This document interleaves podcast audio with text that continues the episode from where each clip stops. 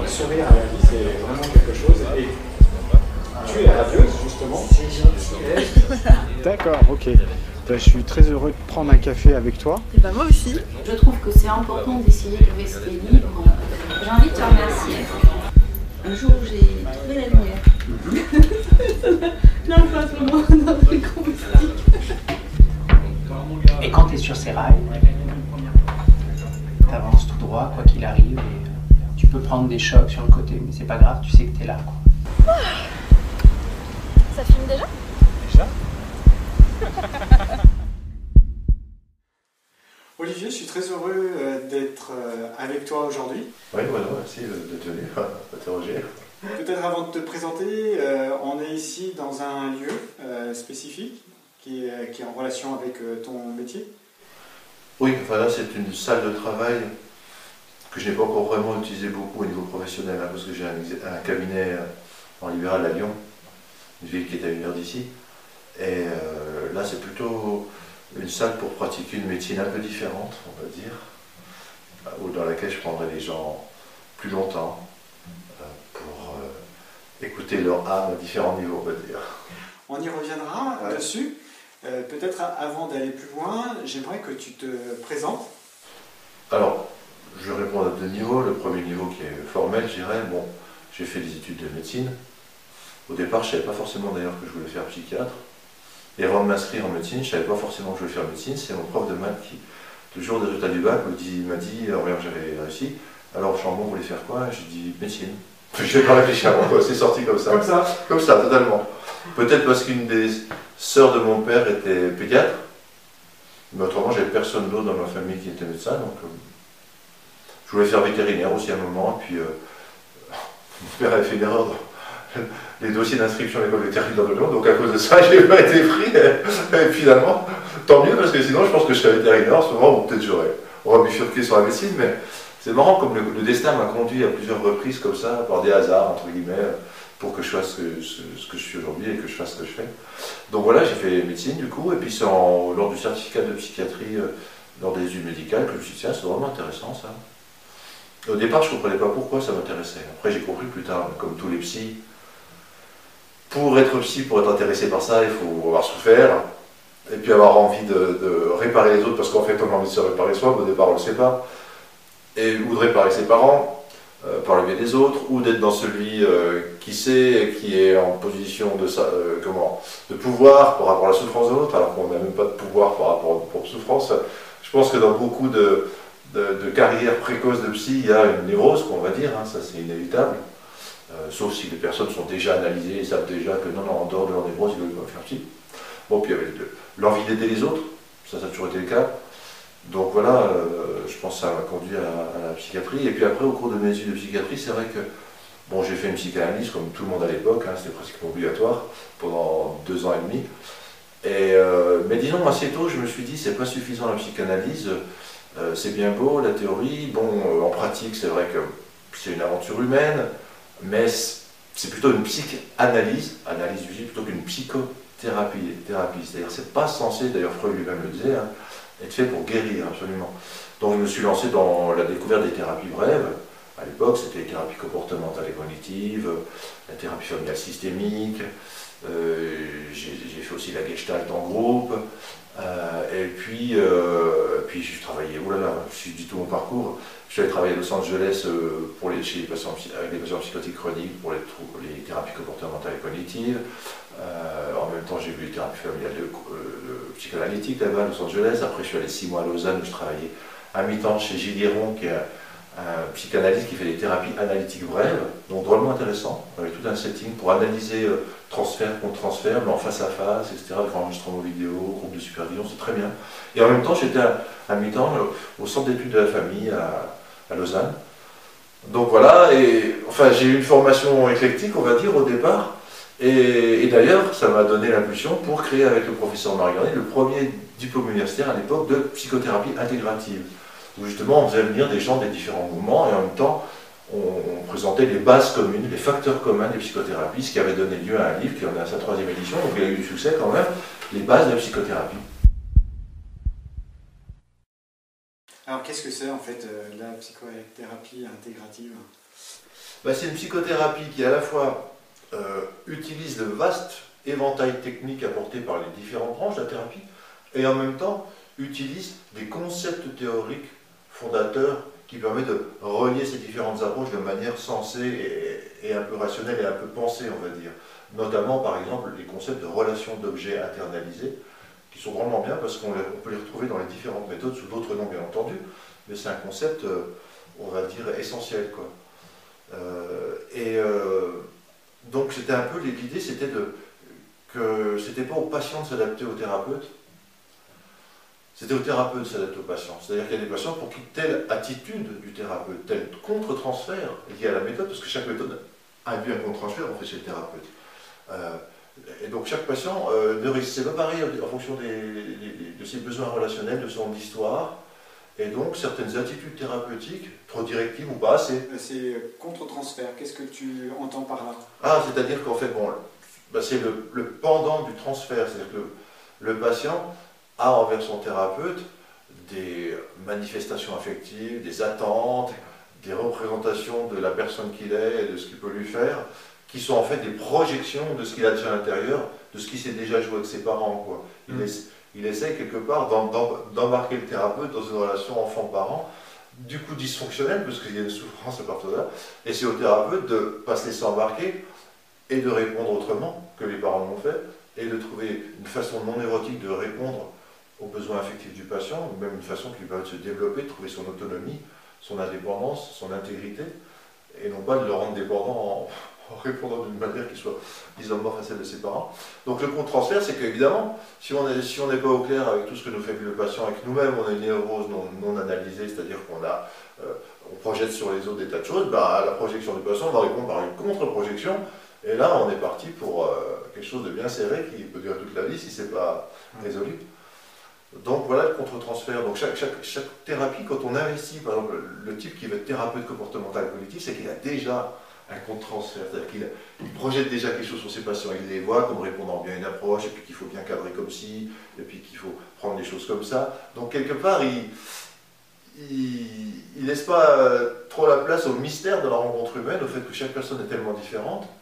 Donc la thérapie, la thérapie intégrative, éclectique, éclectique, ça veut dire qu'on utilise beaucoup de techniques, et intégrative, qu'on utilise des concepts qui permettent de les synthétiser, d'avoir une mm. approche un peu pensée. Quoi. Euh, donc ça permet de faire que, c'est ce qu'on appelle ne pas faire une thérapie de type procuste. Procuste, c'est quoi? C'est dans la mythologie grecque, quand il recevait des gens chez lui, il les invitait donc à se coucher dans un lit, et ceux qui étaient plus longs que le lit, ils coupaient à ce qui dépassait. Et ceux qui étaient plus courts que le lit, ils les faisaient tirer par des choses. Donc, donc, faire dépasser les pieds euh, Ouais, voilà, déjà. Puis ça veut dire que voilà, ils ne s'adaptaient pas du tout à la personne, c'était la personne qui s'adaptait à ce qu'il proposait. Donc pour éviter de faire des thérapies procustéennes, on, dit qu'il vaut mieux adapter la thérapie au patient qu'à l'inverse, que le patient en thérapie. Donc, et puis voilà, et puis en plus, en croisant des courants différents, bah, émergent des techniques nouvelles, des idées nouvelles, de la créativité. On sait que quand on allie des métaux différents, on peut créer des alliages qui ont plus de propriétés, ou des races différentes. Ça peut donner des, métissages qui, sont, euh, qui donnent des grands sportifs, des grands artistes, des, enfin, je veux dire, qui sont très riches pour l'humanité. Dans cette première approche, dans cette première époque de ma vie où je travaillais à l'hôpital à l'époque, hein, donc euh, j'étais chef de clinique, ensuite praticien hospitalier. Donc on essayait avec des patients quand même difficiles à l'hôpital, justement de combiner les différentes approches. Alors c'était lesquelles à l'époque C'était la Gestalt, thérapie humaniste rogérienne, euh, les thérapies comportementales et cognitives, euh, les, thérapies psychanalytiques brèves, et puis les thérapies familiales systémiques. Et après, en passant en privé, finalement, il y a une dizaine d'années, euh, étant avec des patients comme plus, comment, transformables, enfin plus simples à, pour travailler avec et puis pour les, aider à changer, parce que l'hôpital, c'est comme pas gagner sur les choses, hein, il y a comme des pathologies gratinées. Et euh, que là, c'était vraiment des gens voilà, qui me montraient, ouais, il y a une souplesse, il y a une malléabilité de la structure psychique, on peut vraiment faire pouvoir quelque chose ensemble. Quoi. Et du coup, je me suis formé à, l'époque à l'EMDR. L'EMDR est une excellentissime technique hein, qui doit pratiquement être obligatoire dans tout, bon, dans tout bagage de thérapeute. Pour veut dire l'EMDR Alors, Eye Movement Desensitization Retreatment. donc, c'est une thérapie de, de, par les mouvements oculaires rapides de désensibilisation et de retraitement. C'est-à-dire que les mouvements oculaires rapides, comme ceux qu'on trouve pendant le rêve ou en hypnose, il y a des mouvements des yeux sous les paupières, c'est associé au retraitement inconscient des données par le cerveau. Et quand les gens se focalisent sur une situation traumatique de temps ces mouvements des yeux, il y a quelque chose qui se passe. Il y a vraiment quelque chose qui se passe. C'est impressionnant. C'est vraiment une séance, euh, une guérison en une seule séance, parfois. Enfin, parfois dans 60% des grandes séances où il faut deux ou trois séances maxi. Et euh, ça désensibilise. Les gens n'ont plus l'émotion qu'ils avaient avant. Et ça recadre, ça retraite. C'est-à-dire que les gens ont une perception spontanément différente de la chose. Et bien plus favorable pour eux-mêmes d'ailleurs, cette perception. Donc, euh, le en plus, quand on fait ces mouvements oculaires rapides, ça crée vraiment un état modifié de conscience. Quoi. Un état élargi de conscience et un état modifié dans le sens que ça accède à l'inconscient, mais aussi à ce que j'appelle l'extra-conscience. C'est-à-dire ça ouvre des, portes de perception comme les psychédéliques à l'MDR. On peut faire d'ailleurs un travail sur contacter les défunts avec le MDR. C'est très intéressant, ça, c'est Alan Botkin. Bon, enfin, je reviens à ça. Le MDR, donc, waouh, qu'est-ce qui se passe? Les gens sont en état de conscience, donc je me suis formé à l'hypnose. Pareil, hypnose, j'ai fait une expérience extraordinaire, un contact avec une entité, waouh, qu'est-ce qui se passe?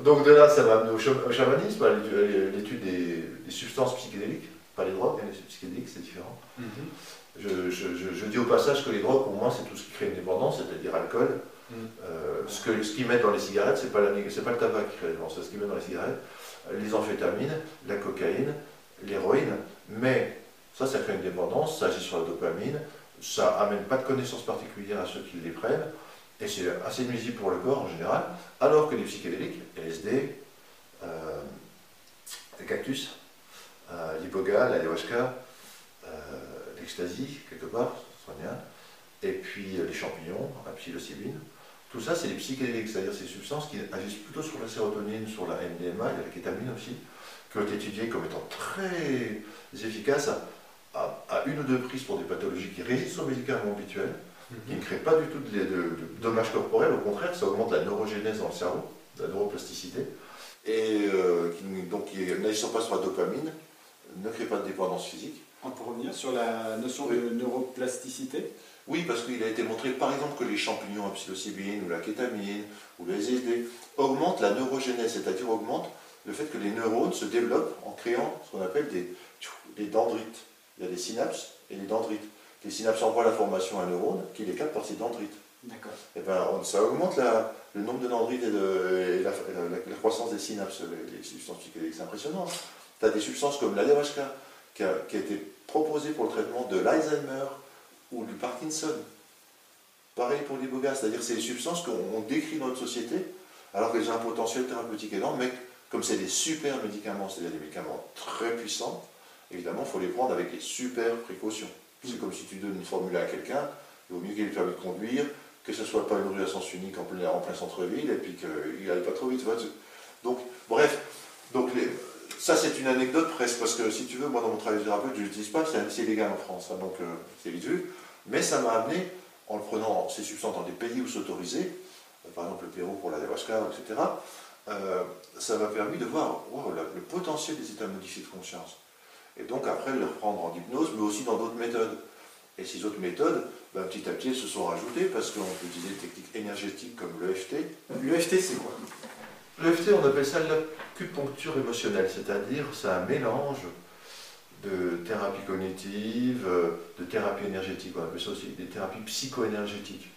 On se focalise sur un problème, alors un problème ça peut être une émotion euh, forte et durable ou une douleur physique, et tout en prononçant à voix haute la phrase qui correspond à la partie du problème qu'on veut traiter, on tapote certains points des principaux méridiens d'acupuncture. Parce que l'idée, c'est que toute douleur chronique ou toute émotion chronique, c'est comme de l'énergie enquistée. C'est comme s'il y avait un schéma cognitivo-affectif ou comportemental qui s'est figé. Mm. Et qu'en y pensant et en prononçant la voix, à voix haute la phrase qui correspond au problème et en tapotant, ben, on solubilise, comme si c'était un gros caillou qui, qui avait retenu ça, on solubilise tout ce qui avait retenu ces émotions, ça leur de circuler plus librement et d'être retraité différemment. Quelque part, c'est un peu comme le MDR, parce que ça fait partie de la même famille, c'est-à-dire qu'on stimule. Alors là, c'est peut-être pas l'inconscient euh, du cerveau, mais c'est l'inconscient du corps, on va dire, ou l'intelligence du corps, ou la conscience du corps. Et justement, cette notion de conscience du corps m'a entraîné encore dans, deux découvertes de thérapie, genre le mindfulness, pratique de la pleine conscience, la cohérence cardiaque, qui agit sur le champ électromagnétique du cœur, euh, le focusing, qui interroge l'intelligence du cœur, justement, le felt, le felt sense, le sens corporel. C'est le corps qui répond aux questions qu'on pose sous forme d'images, de phrases, puis c'est lui qui les transforme pour euh, faire changer le problème, sans qu'il y ait besoin de trop réfléchir là. Donc j'utilise des thérapies qui sont de moins en moins dans la tête, de plus en plus dans le corps. Et là, ma dernière vague de formation, c'est que maintenant, je me forme en thérapie c'est-à-dire des thérapies psychocorporelles, genre la végétothérapie, le massage biodynamique, qui permettent alors justement de, de travailler sur l'unité psychosomatique. En fait, tout ce qu'on retrouve dans nos armures tissulaires, musculaires, dans nos déviations corporelles, dans nos inhibitions corporelles ou respiratoires, etc., toute l'histoire du corps, c'est vraiment symétrique au mécanisme de défense psychique. Et quand on modifie l'un, on modifie l'autre. Donc, je me mets aussi, oui, à, prendre certains types de massages, de toucher. Donc, euh, ça permet vraiment maintenant d'avoir, euh, disons, une gamme d'outils assez complète pour aller toucher euh, de manière un peu holistique sur le corps, les émotions, le mental et l'âme, enfin la spiritualité. Le chamanisme m'a amené aussi à beaucoup reconsidérer ma façon de concevoir l'être humain, sa place sur Terre, son rôle, sa mission, hein, comment, transpersonnelle, on pourrait dire ça. Ainsi que je me suis intéressé aussi à, la mort, et notamment à tout ce qui se passe à la conscience quand le corps meurt, et tout ce qui montre que la conscience est indépendante du cerveau, donc reste quelque chose qu'on peut appeler l'âme. Donc tout ça, ça, ça, fait, ça se, ça s'ordonne de manière tout à fait cohérente et, logique, et j'ai pas de mal maintenant à, voir à quel moment, quel outil, en fonction de quelle problématique, pour quel besoin de la personne doit être utilisé. Puis parfois, notamment, j'ai écrit un livre qui s'appelle Psychothérapie et chamanisme, qui est comme un gros pavé. Et là, j'ai mis à la fois au niveau théorique et pratique toutes les méthodes qui sont nées de, ces recoupements. Parce qu'en fait, plus tu apprends de méthodes, plus tu as des recoupements intéressants qui se font, des, créations nouvelles.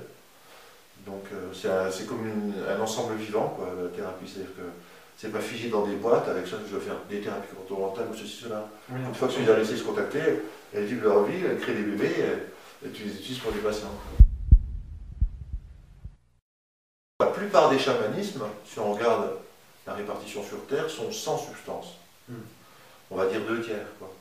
Et un tiers, c'est avec substance. Mais même les, même les chamans qui utilisent substance utilisent les tambours, les sons, les prières, etc. C'est juste que dans certaines cultures, ça permet un, accès euh, plus rapide, plus direct, ou ça doit être avec l'esprit des plantes, ou certains esprits de la nature qui sont attachés à ces plantes. Mais les chamans qui prennent des plantes ou qui, qui en font prendre sont tout à fait capables de travailler sans plantes. Hein. D'ailleurs, il y a des périodes de l'année où ils n'ont pas les plantes parce que c'est plus la période, et il leur suffit de, de, penser à la plante, ou de faire un rituel qui est associé à la prise de plante, ou de siffler, ou de chanter, ou de danser la chanson de la plante pour qu'ils soient tout à fait dans un état. Euh, euh, identique à celui quand ils prennent la plante. Hein. Les gens qui accompagnent dans les pays autorisés, donc en France, les gens qui accompagnent des groupes, par exemple, qui prennent des psychédéliques, quand ils sont vraiment habitués, même s'ils n'en prennent pas, ils ont exactement l'effet de la substance sans prendre de substance. Donc la substance n'est qu'un facilitateur, une ouverture de porte. Quand tes portes sont ouvertes, tu n'as plus besoin de prendre la substance. Ou alors c'est pour faire un travail vraiment en, force, en puissance et en profondeur. Que, voilà. Mais euh, oui, le chamanisme, il est assez humble le chamanisme, c'est-à-dire que même les gens qui prennent des substances ne développent pas une cosmogonie vraiment ou radicalement différente des gens qui ne prennent pas de substances. Pour tous les chamanistes, il y a un monde d'en bas, un monde du milieu, un monde d'en haut, avec ou sans substance. Pour tous les chamans, ils travaillent avec les esprits, soit de la nature, soit du monde d'en haut, soit du monde d'en bas, avec ou sans substance. Pour tous les chamans, il y a recouvrement d'âme ou extraction chamanique, ou travailler avec les esprits des défunts, avec ou sans substance. Donc, euh, c'est une dichotomie qui qui n'est pas si importante que ça, le, fait de dire qu'il y a une substance ou pas. C'est peut-être aussi dans le retour, en fait, aussi euh, le fait d'être sous euh, substance, euh, c'est peut-être plus difficile de réintégrer en fait la vie. en fait, ça nécessite un ah accompagnement plus particulier. Pour les chamans, non. Pour, les, personnes qui, ah, voilà. Alors, oui, bien sûr, bien sûr, bien sûr. Alors, c'est évident. C'est-à-dire que c'est comme les gens qui, tu sais, il y, a des gens, qui vont en Inde, ils n'ont jamais voyagé, ils vont en Inde, comme ça ils s'immergent dans une ville indienne et ils font un accès psychotique, quoi. Après, ils sont rapatriés en urgence. Parce que le choc été trop, trop intense, quoi. Donc, évidemment, quand il y a prise de substance, et quand c'est accompagné par des chamans, parce qu'il y a des substances qui sont obligatoirement accompagnées par des chamans, c'est-à-dire euh, prendre l'ayahuasca ou des bogas euh, sans chaman à côté, compétent, euh, qui connaît bien l'esprit de la plante, qui sait réguler ce qui se passe, qui sait intervenir pour soit arrêter le voyage, soit euh, l'apaiser, soit faire appel à un autre esprit pour aider la personne qui pourrait Là, de toute façon, c'est évident que c'est une substance qu'il ne faut jamais prendre seul et jamais prendre avec des guignols, hein, des charlatans.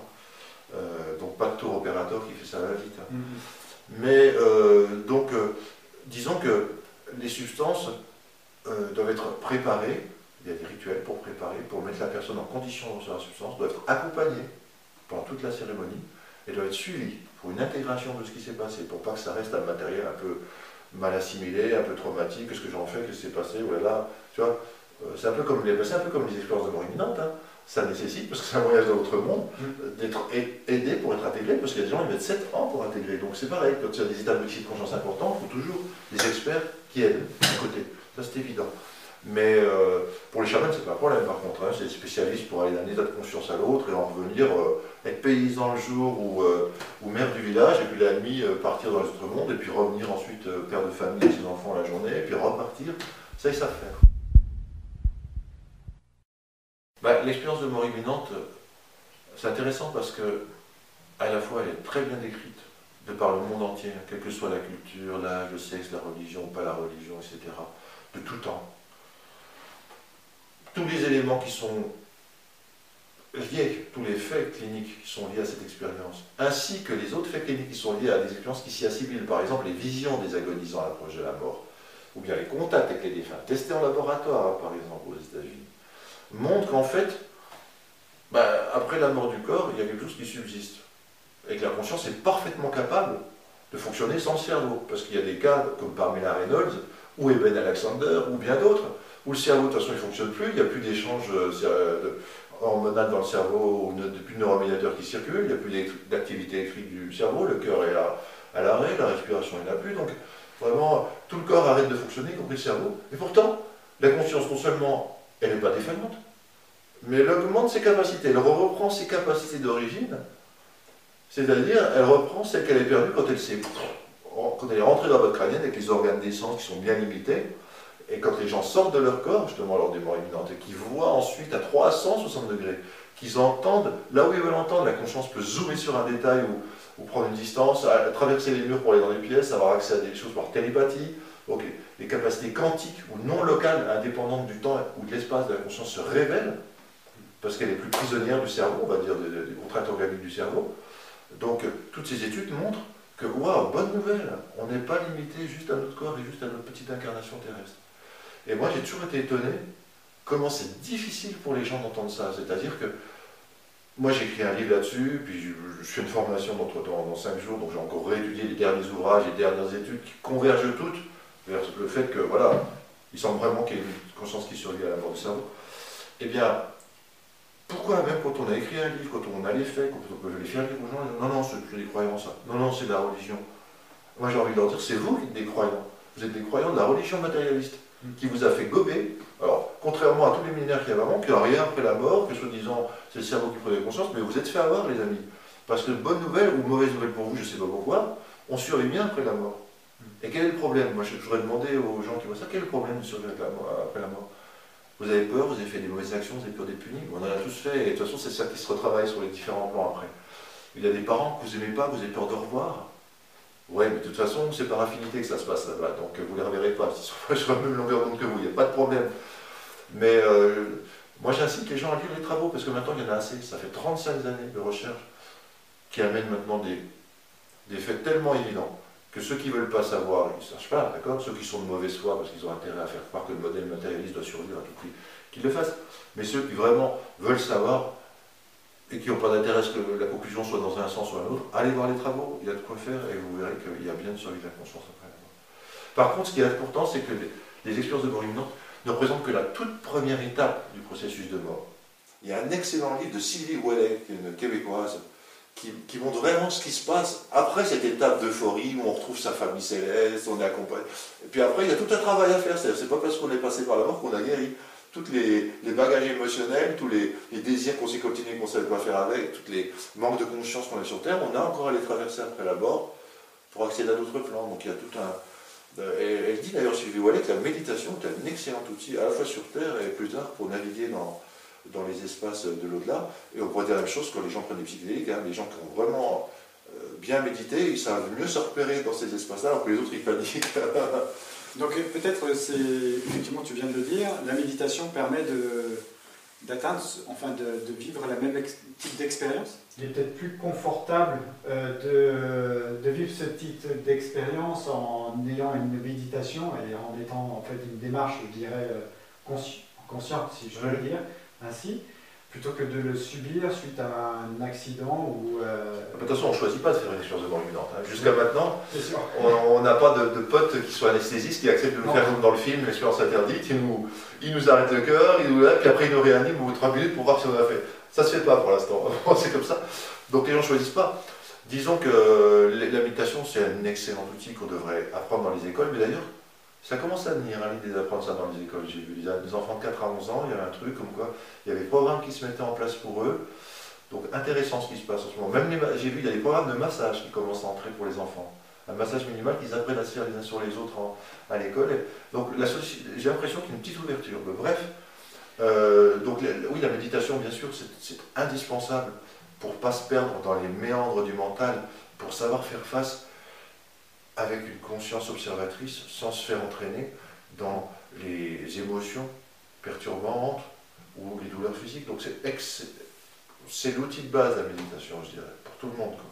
Beaucoup de personnes qualifient ces, euh, ces différentes, euh, ces différentes ouvertures, je veux dire, de, de, conscience. de conscience, un peu de comment de, euh, de courant sectaire, de New Age. Parce que c'est quand même mon rôle, hein, c'est de montrer qu'il y a du sérieux. Il y a de la science derrière tout ce que tout, ce qu'on appelle le spirituel. D'ailleurs, on dit maintenant que mystique et physique quantique, c'est la même chose. La physique quantique accrédite que l'univers est une conscience en pleine expansion, une conscience aimante, et que tout est interconnecté. Ben, c'est ce que disait les chamans. En fait, le chamanisme, c'est une application, un sous-ensemble d'applications pratiques de la physique quantique. Donc les, scientifiques les plus avancés, ceux qui sont prix Nobel de physique, etc., nous disent ça, et ça serait aux matérialistes de croire qu'ils ont raison. Mais c'est quand même, c'est se foutre du monde, quoi, je veux dire, tu vois. On te voit de ci, de là, à l'INRES notamment. Est-ce que tu peux parler de ce que tu fais à l'INRES? C'est un excellent institut, l'INRES. Ah bah justement, l'INRES fait partie de ces avancées sociales, presque on pourrait dire, plus scientifiques et sociales, on va dire, parce que qui vont transformer le monde, qui vont euh, introduire vraiment un nouveau paradigme. Surtout en France, là, on est très réactionnaire, très cartésien, newtonien, quoi. Et, euh, et l'INRES donne ses lettres de noblesse à cette nouvelle pensée. Donc moi je suis très, très content euh, bah, qu'ils fassent de temps en temps appel à petits, hein, parce qu'ils ont bien d'autres collaborateurs et des illustres, hein, mais je suis bien content de collaborer à cette belle aventure qu'est reste, quoi, avec Stéphane Alice qui fait un excellent boulot à ce niveau-là. Donc avec toutes ces expériences, mhm. aujourd'hui, est-ce que tu penses que euh, Olivier, l'identité Olivier, euh, a progressé et et si euh, on te donnait tout l'or du monde pour euh, autre chose, qu'est-ce que, est-ce que tu changerais pour autant? Si on me donnait tout l'or du monde pour changer de métier, par exemple? Oui, par exemple. ah non, non, euh, non, non, non, parce que je me dis, ça c'est déjà quelque chose que je me suis dit. Je me suis dit, même si je gagnais 100 millions loto, je travaillerais toujours. Parce que je ne me verrais pas ne pas faire profiter, mais aussi me faire profiter de mes inspirations et faire profiter des autres, et puis surtout, parce que quand tu donnes, tu reçois aussi dans ce métier. C'est-à-dire que tu les personnes, on dit des patients ou des clients, mais en fait, ils ont une beauté intérieure, une richesse euh, qui peut être très supérieure à la tienne dans certains domaines, et puis qui t'apprennent et qui t'amènent. Donc c'est vraiment un échange. Donc euh, non, c'est pas possible. Je veux dire, moi, je, suis fait pour, enfin, je suis fait pour ça. Ça ne veut pas dire que je suis doué ou très fort, mais en tout cas, euh, je pense que je suis là sur Terre pour ça. donc non, non, non, je ne changerai pas pour tout l'or du monde. Non, il y a des fois, je me dis, parce que parfois c'est comme fatigant. Euh, Olivier, pour euh, finir cet entretien que je trouve euh, très enrichissant pour ma part et qui va intéresser beaucoup nos auditeurs, s'il y avait quelque chose d'important que tu aimerais dire à tous ceux qui nous regardent et qui sont peut-être dans une quête et qui aimeraient changer mais qui ne... Hmm ne savent pas trop comment s'y prendre, qu'est-ce que qu'est-ce que tu as envie de leur dire? Bah, Tournez-vous déjà dans votre vie quotidienne, ayez une pratique régulière, une discipline, pratiquez une méthode qui accroisse la conscience et l'amour.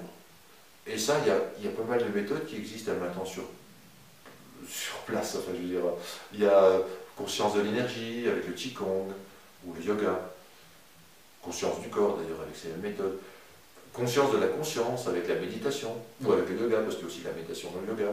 pratique de la cohérence cardiaque ou de méditation de compassion pour développer le cœur. Euh, enfin, en tout cas, trouvez la méthode qui vous plaît, qui vous va, mais euh, ne restez pas à attendre euh, que la menace de la mort, c'est-à-dire vos vieilles années, le fait que vous allez perdre vos, capacités physiques, que vos amis vont commencer à mourir, que vous commencerez à avoir une maladie, n'attendez pas ce moment-là pour vous poser des questions essentielles, existentielles, et pour placer l'amour avec vos proches, même, pour l'humanité entière, au centre de vos préoccupations. Enfin voilà, c'est ce que j'ai envie de dire. Est-ce que c'est suffisant Je ne sais pas, mais bon. Parfait. Parfait.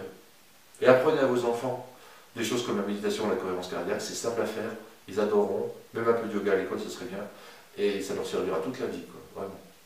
Alors tu parles d'enfants, et donc là, je, peut-être pour finir, on dirait euh, que euh, certains disent plutôt que euh, les, nos enfants ont peut-être plus de chances d'être orientés.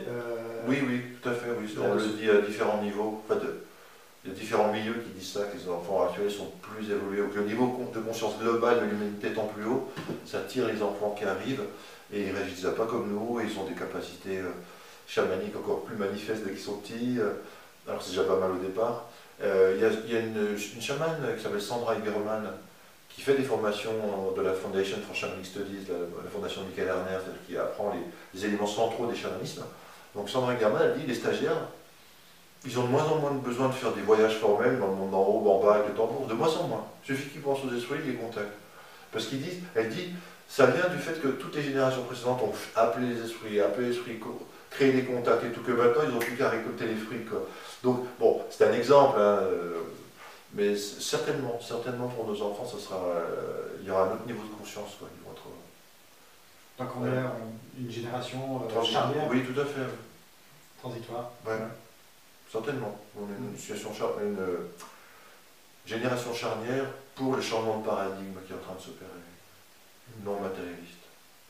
Spirituel, on pourrait dire. D'une certaine façon, hein, spirituelle, pas religieuse, hein, je fais la différence entre les deux. Tout à fait c'est voilà. distinct. Ben oui.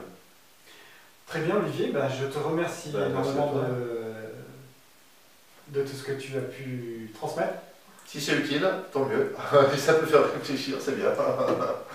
Je n'ai pas la vérité, hein, c'était juste euh, un échange. La traversée de la vie, quoi. Après, chacun fait ce qu'il veut. Voilà, chacun doit expérimenter. en tout cas, voilà. voilà c'est ce qu'on peut dire. Allez-y.